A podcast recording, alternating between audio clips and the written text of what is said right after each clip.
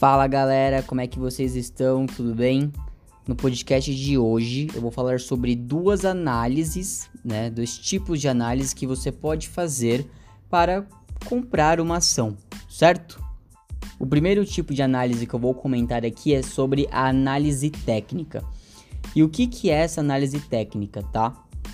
Bom, sendo bem simplista, ela é aquela análise que você vai olhar só para o gráfico da ação, a cotação da ação, e a partir disso você já consegue tomar a sua decisão, tá?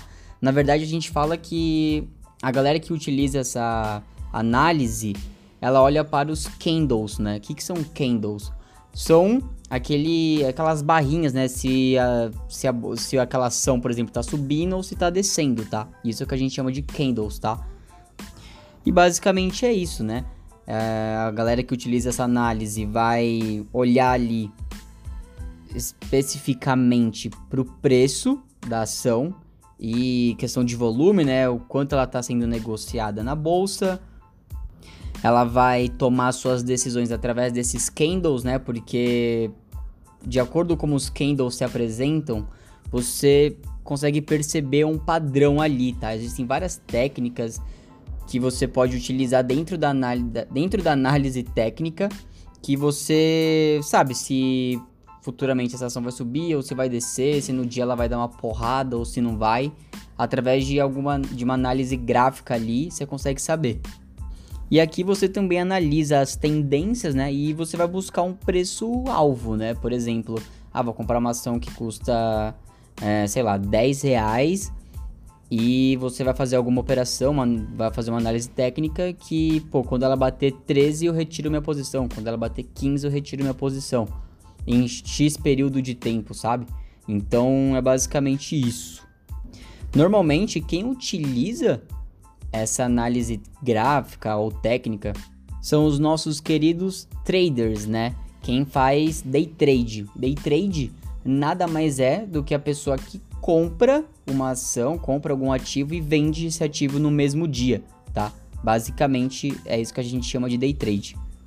Quando ele realiza uma operação dentro de um pregão só, tá? O outro tipo de análise nós chamamos de análise fundamentalista, em que ela é uma análise que vai olhar para os fundamentos da empresa. É uma análise que você está visando longo prazo, não um curto espaço de tempo ali que é mais na pegada técnica. Aqui estou olhando para o horizonte de 5 anos, 10, ou até um pouco menos, tá? Mas é uma análise em que você vai se basear nos setores, né? que existem, por exemplo, varejo, energia, financeiro. E você vai olhar, analisar esses setores ali do, do nosso mercado e também vai analisar os setores de cada empresa, certo? Dentro da empresa, os fundamentos, quanto que ela está gerando de lucro, quanto ela tem de caixa, margem líquida, ROI. São vários termos técnicos que não vou explicar cada um deles agora, mesmo porque a ideia é só para explicar aqui o que é análise fundamentalista. Ao longo dos outros podcasts eu vou explicar quais são os indicadores que você deve olhar dentro de cada empresa para tomar uma decisão mais fundamentalista, tá? Ou seja, tá? Voltando para o ponto aqui. Análise fundamentalista, você vai analisar o posicionamento da empresa no mercado, você vai avaliar como ocorre o gerenciamento dessa empresa, vai estudar também, né, as questões relativas à economia, né, macroeconomia de fato, e as perspectivas para aquele segmento da empresa que você está pensando em comprar, né? Quais são as expectativas futuras daquela empresa? Seja você olhando, tendo uma análise um pouco mais fechada, olhando só para a empresa em si, e uma análise um pouco mais macro, olhando para a economia e para aquele setor de um modo geral, tá? Bom, é isso.